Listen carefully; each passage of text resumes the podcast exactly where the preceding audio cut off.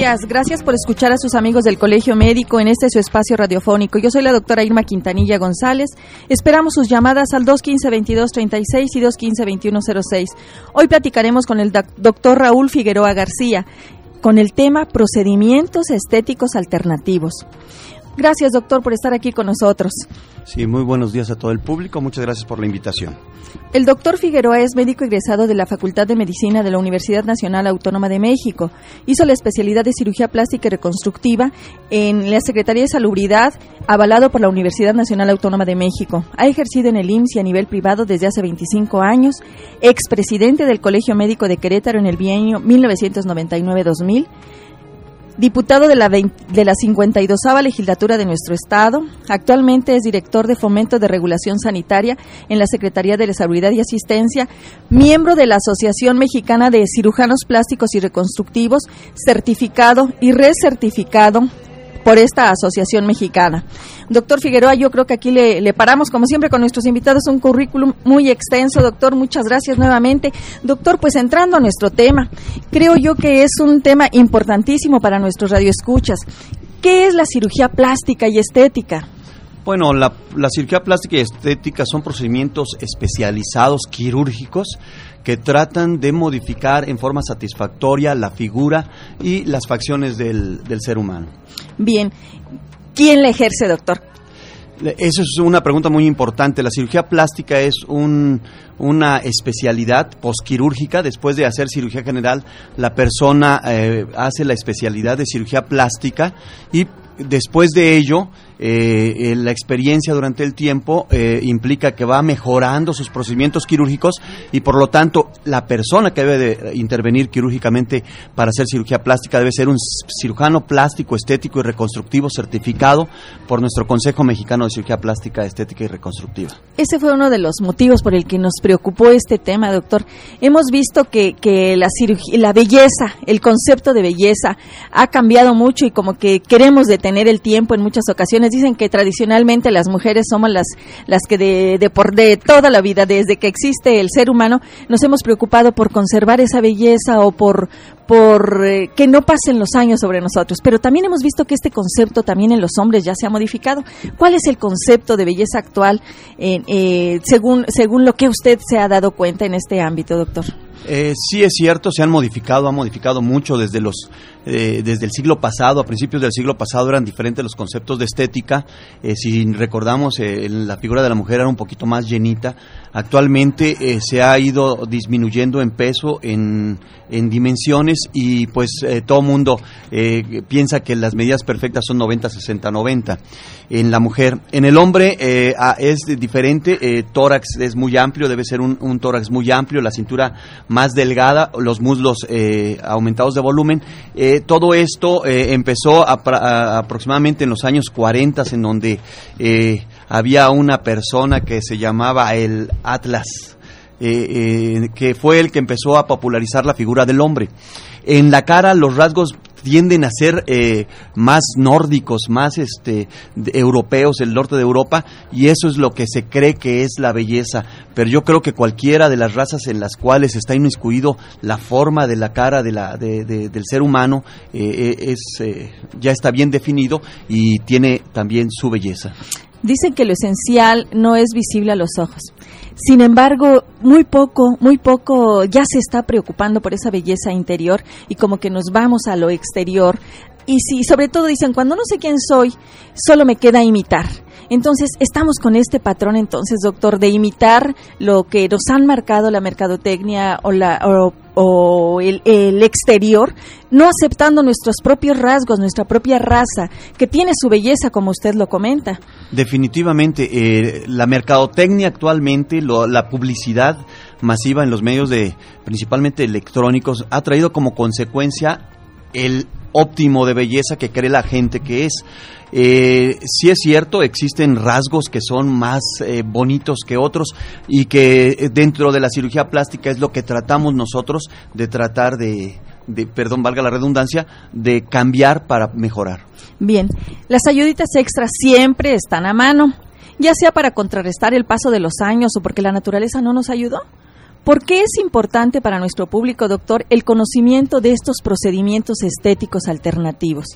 Es, es sumamente importante porque al momento de que eh, estos eh, procedimientos alternativos están saliendo de la medicina, porque vemos que hay muchísima eh, publicidad dirigida hacia estos procedimientos en spas, en, en, gimnasios, en salas de belleza, en las cuales ofrecen eh, tratamientos milagrosos para tener mejores resultados estéticos.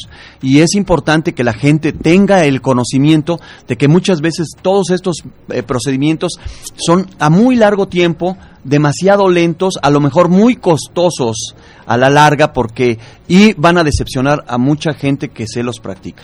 No, y lo más importante, están arriesgando la vida de las personas que acuden. Hemos sabido de tratamientos tan absurdos como que les inyectan aceite, grasas, eh, sustancias que van contra todo el, organismo. Entonces, por medios de, de comunicación, ya sea la televisión, el radio, hemos escuchado de verdaderos problemas que han, que han surgido a raíz de acudir con personas poco éticas, doctor. Entonces aquí lo más riesgoso pues es la vida del paciente. En aras de tener una belleza física exterior, están arriesgando su propia vida. Yo creo que este es el mensaje que tenemos que dejar en este programa. Es el mensaje principal y es a todas las personas que tengan un ofrecimiento de que les inyectan sustancias que no conocen, que sea una persona que no sea cirujano plástico reconocido, certificado, hay que decirles no porque estos, estas inyecciones, que son muy económicas, les dicen muchas veces que por 200, 500 pesos les van a aumentar el volumen del busto o el volumen de los glúteos y e inclusive dentro de la cara les quieren cambiar los rasgos con este tipo de sustancias que muchas veces hasta aceite de automóviles.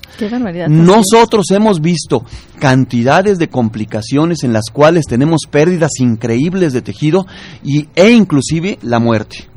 Hay secuelas que no se pueden reparar, que en lugar de quedar una forma bella, al pasar con nosotros que tenemos que reconstruir estas pérdidas de tejidos, tenemos que poner injertos cutáneos, tenemos que poner, eh, rotar músculos, quitar músculos, amputar piernas, porque lo hemos hecho por las secuelas que causan estas, estos procedimientos. Entonces, el mensaje actual en este momento y el más importante es no se dejen inyectar ninguna sustancia Claro. Que ustedes no se las garanticen y que no lo esté haciendo un cirujano plástico estético y reconstructivo certificado. Muy bien, muy bien, doctor. Pues amigos, no olviden llamarnos al 215-2236 y 215-2106. Aquí recibimos todas sus dudas y comentarios. Vamos a un corte y regresamos a Salud Integral, Vida y Familia.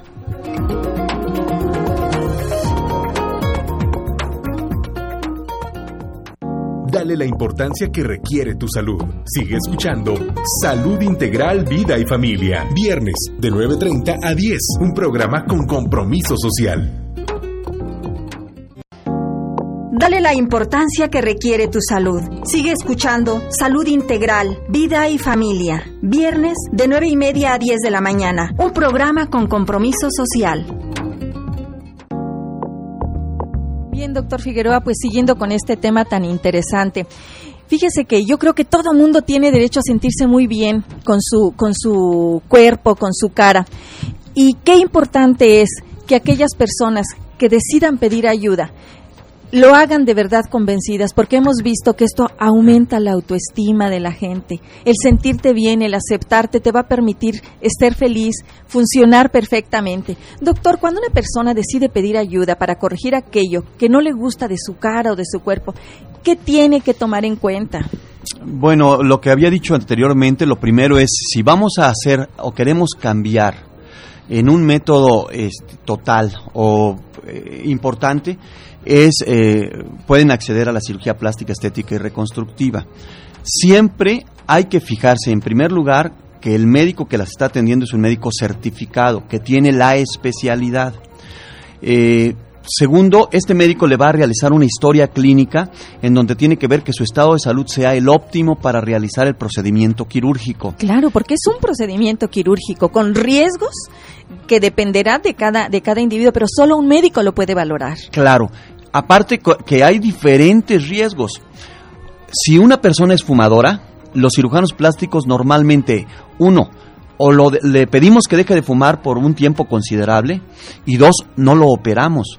Los riesgos con los pacientes fumadores es muy grande y podemos tener pérdidas también de tejidos en, en la zona operada o complicaciones posteriores, ¿no?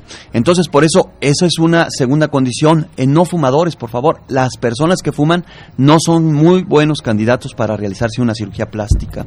Bien. Dos, eh, por ejemplo, si se va a practicar una liposucción, es importante saber cómo se encuentran sus lípidos, o sea, las grasas totales que tienen eh, en circulación en, el, cuerpo, para que me entiendan. Si, estos, eh, si estas grasas están elevadas, tampoco son candidatos para realizarse una cirugía de liposucción o abdominoplastía, e inclusive las, la reducción de, de las mamas. también es importante tomarlo en cuenta. Y si, si tiene lípidos o las grasas elevadas, pues el cirujano plástico, una, le puede dar un tratamiento, un manejo para disminuirla o, o, inclusive mandarla con un especialista para que éste maneje el problema. Igualmente tenemos enfermedades como la diabetes y la hipertensión, que aunque no son, eh, o sea, enfermedades que puedan impedir una cirugía, sí son enfermedades que deben de estar perfectamente bien controladas. Claro, claro. Entonces, todo esto, como lo vamos viendo, es un proceso médico que no es posible que lo realice una persona que no se, eh, no se relacione con la medicina. Sí, doctor. Fíjese que aquí eh, eh, me, surge una pregunta. Si nosotros tenemos, ahora está de moda el, el bypass gástrico o el, este, el acortar el, tamaño del estómago para, para disminuir, tiene riesgos, por supuesto, como que lo ve la gente como una alternativa para ya dejar de, para bajar de peso. Yo creo que en, en aras de esto eh, se están cometiendo muchos, muchos errores. ¿Qué opina usted, doctor? E-, ese es otro. Igualmente que como que, cuando yo pido que sea un cirujano plástico certificado para la cirugía bariátrica también les solicito que vean la experiencia, las capacidades y la especialización del cirujano que lo va a realizar, porque hay, hay, hay, cirujanos que están perfectamente muy capacitados para realizar este tipo de cirugía y que va a disminuir con esto el riesgo. No estoy diciendo que no haya riesgo. En cualquier procedimiento hay riesgo, por mínimo que sea hemos visto cómo personas que van a operarse por la aplicación de un medicamento tienen complicaciones, complicaciones que pueden poner en peligro la vida del, del paciente. Entonces, por eso es importante siempre que se sepa quién es la persona idónea para hacer este tipo de cirugía. Bien, doctor. ¿De qué dependerá el éxito de una cirugía plástica? Primero, de la persona que la realiza. La cirugía eh, no al igual que todo el tipo de cirugía, no nada más es el procedimiento quirúrgico en sí. Tiene muchas cosas que lo rodean y entre ellos es el cuidado que tiene el paciente para con la cirugía plástica. Nosotros le decimos a los pacientes, yo voy a hacer el 50% del procedimiento, el otro 50% le corresponde a usted. Y en esto viene siendo los cuidados posoperatorios.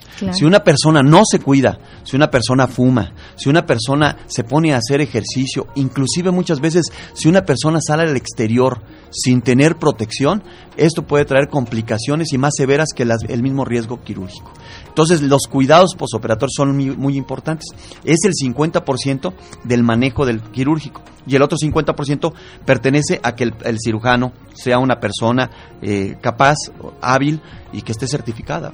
Claro, porque hemos visto que están incrementándose el número de estéticas, ¿verdad? Que, que están ofreciendo eh, arreglar todo a través de masajes, a través de vendas, a través de inyecciones, como comentábamos. Entonces, de verdad, eh, eh, creo que no está por demás insistir en que las personas valoren muy bien su vida, vean a qué lugares acuden, incluso para, para depilaciones que también están. Hemos escuchado de quemaduras, doctor, qué, qué, tremendo está esta, esta, esta situación que, lo hacen sin ningún cuidado y, como si fuese cualquier procedimiento.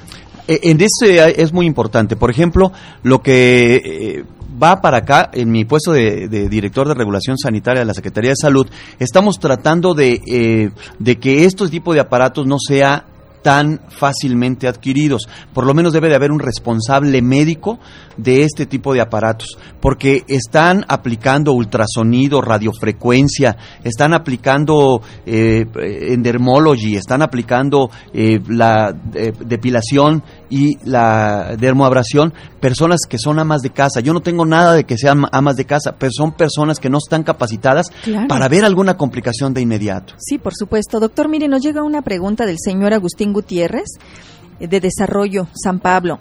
Pregunta, ¿el Botox es una sustancia buena para su aplicación en el cuerpo o qué contraindicaciones tiene? El Botox es un, yo lo considero como una maravilla, es un, un, descubrimiento que ha traído muchos beneficios, porque todo el mundo cree que nada más es para estética y no tiene aplicaciones médicas. Los neurocirujanos, los oftalmólogos, los rehabilitadores también lo utilizan como tratamiento. Esto quiere decir que el Botox eh, hasta ahorita las complicaciones son mínimas y como tiene una duración máxima de seis meses, pues cuando a uno se le pasa la mano ya sabe que se va a recuperar en los seis meses. El Botox tiene muy buenas, eh, muy buen, muy buena aceptación y muy buenos resultados para tratar en la cirugía, en la cirugía plástica eh, arrugas en la cara. Podemos levantar inclusive algunas otras partes caíditas en el cuerpo pero su máxima aplicación está en las arrugas faciales. ¿Y qué contraindicaciones habría, doctor? Yo creo que nada más las únicas contraindicaciones es el, saber aplicarlo. O sea, el no saber es el que nos trae El que nos trae las complicaciones es el no saber aplicarlo, porque puede inyectarse intraarterial, intravenosa, que ahí sí podríamos tener algunos problemas. Entonces, la persona que lo debe estar, lo que lo sepa aplicar, debe sabe exactamente cuáles son las zonas posibles para la aplicación. ¿Y quién más que un médico que sabe de anatomía, que sabe de fisiología, que está perfectamente ubicado? Entonces, no cualquier persona por más que las sustancias estén al alcance, sabe qué lugar es el que queremos atender, qué lugar es el que queremos recuperar adecuadamente o mejorar, ¿verdad, doctor? Y hay que recordar que pues la anatomía es muy importante y la gente no sabe por dónde pasan arterias y venas y empiezan a inyectar y pueden hacer ese, ese, esa complicación y pues el paciente es el que va a sufrir las consecuencias. Sí, muy bien. Bueno, pues amigos, no olviden que eh, nuestros teléfonos 215-2236, 215-2106. En un momento regresamos.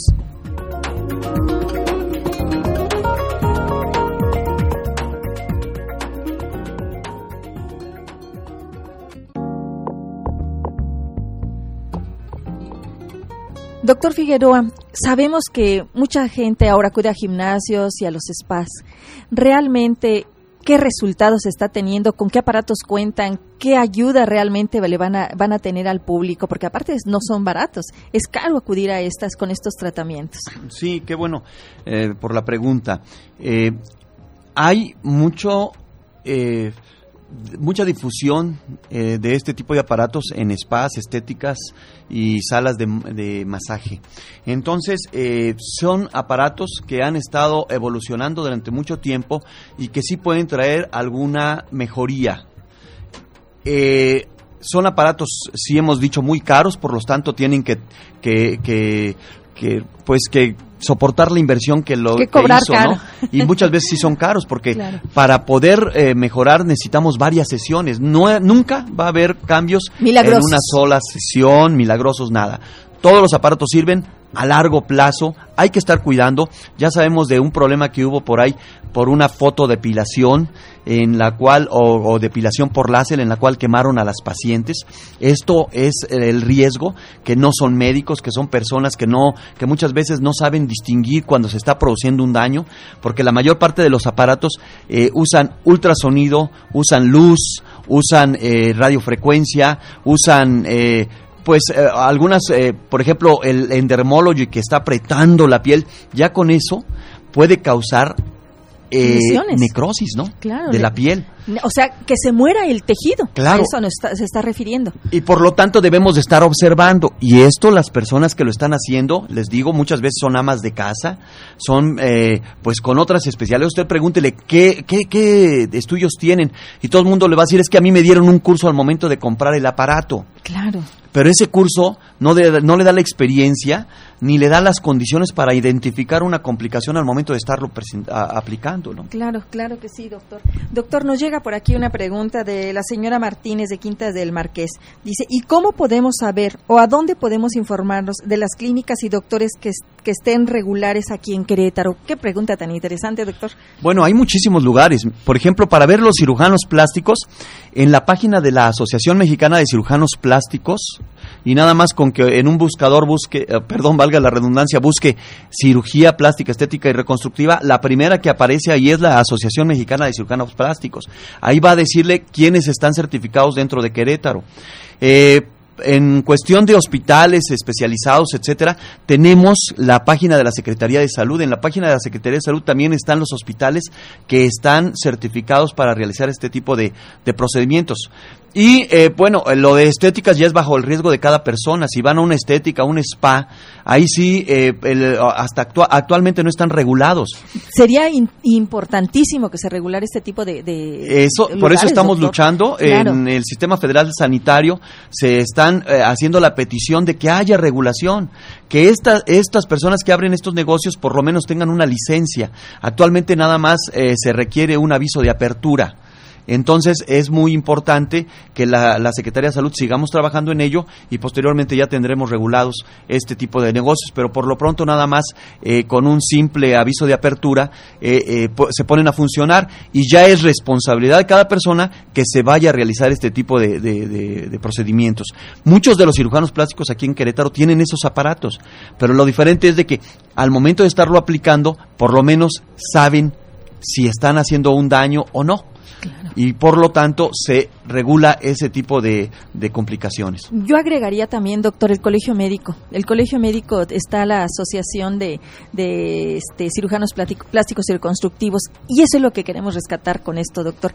Que sepan que existe el colegio médico y que en él las personas que están afiliadas a él son personas que, en primer lugar, sabemos que son médicos, que se cuentan con los, con los requisitos necesarios para entrar al colegio médico, que está titulado, que tiene la especialidad que dice, que está certificado o, recertificado. Entonces también pueden recurrir al colegio médico porque pues es el regulador aquí, se podría decir, el que agrupa voluntariamente a todos los médicos, pero también nuestros radioescuchas pueden tener esa opción, doctor. Mm, definitivamente el colegio médico es importante, los colegios de profesionistas es en donde podemos ver todos el profesionista que vamos a, emplear, ¿verdad? Claro, claro.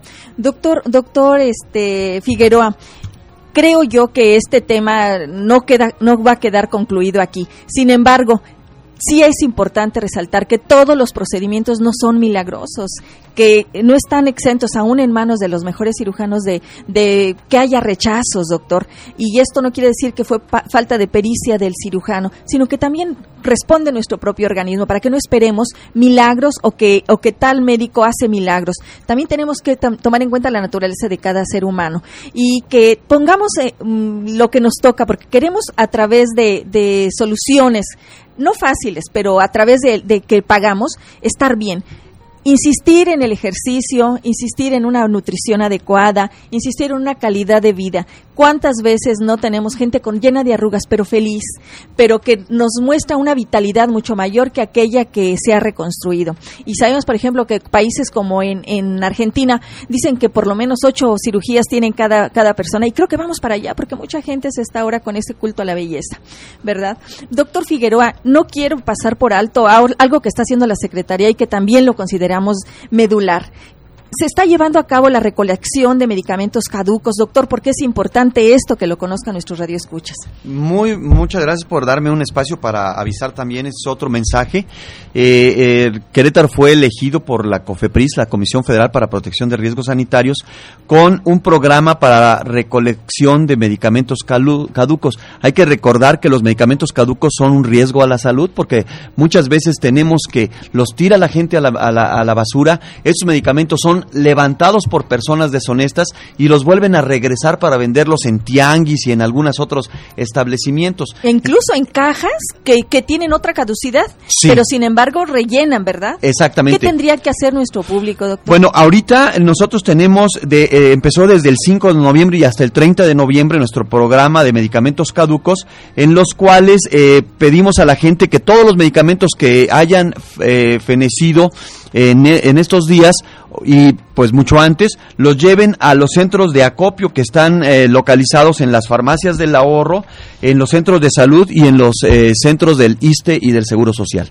Eh, tenemos spots en radios y tenemos pósters en muchos lugares en donde pueden eh, localizar estos, o si no, en su defecto, comunicarse a la Secretaría de Salud para saber en dónde se encuentran estos centros de acopio. Doctor, mucha gente cree que un medicamento caduco nada más, simplemente no te hace cuando es una sustancia que ya se inactivó. ¿Qué nos puede decir al respecto? Bueno, para empezar, ya el desactivar un medicamento ya es eh, poner riesgo en, eh, a la salud, porque si es una infección, no va a actuar, esta infección puede complicarse, puede aumentar y puede poner en peligro la vida. Y por otra parte, si hay medicamentos que pueden hacer daño después de, de caducados, entonces esto es lo que hay que tener en cuenta y no se confíen, esos medicamentos deben de salir de la circulación.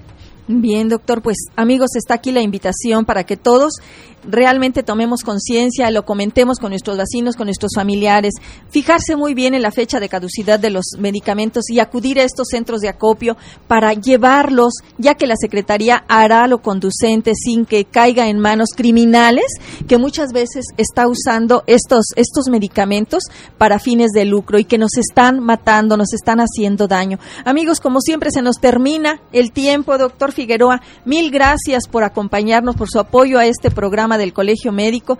Sin duda, doctor, los mensajes que ha dado creo que, que nos van a hacer reflexionar a todos y antes de acudir a cualquier procedimiento estético, quirúrgico con, algún, con alguna persona, tenemos ya esa conciencia, ojalá hayamos, hayamos sembrado esta inquietud de que vean quién te va a tratar, porque están, estás tratando con lo más valioso que tienes, que es tu vida. Y como siempre, amigos, les, les gracias, doctor, por acompañarnos. Muchas gracias, muy amable y muy, saludos al público. Bueno, amigos, pues les doy esta reflexión muy cortita, como siempre. La autoestima es la valoración o actitud que tenemos hacia nosotros mismos.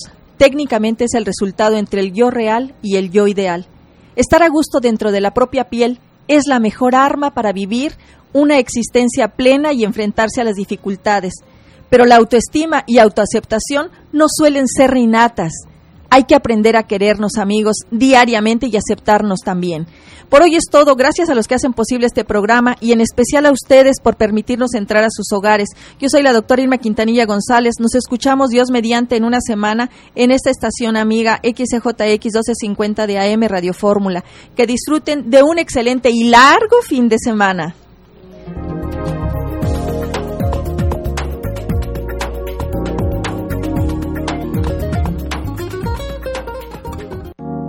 Agua Victoria presentó Salud Integral, Vida y Familia. Medicina que se oye bien.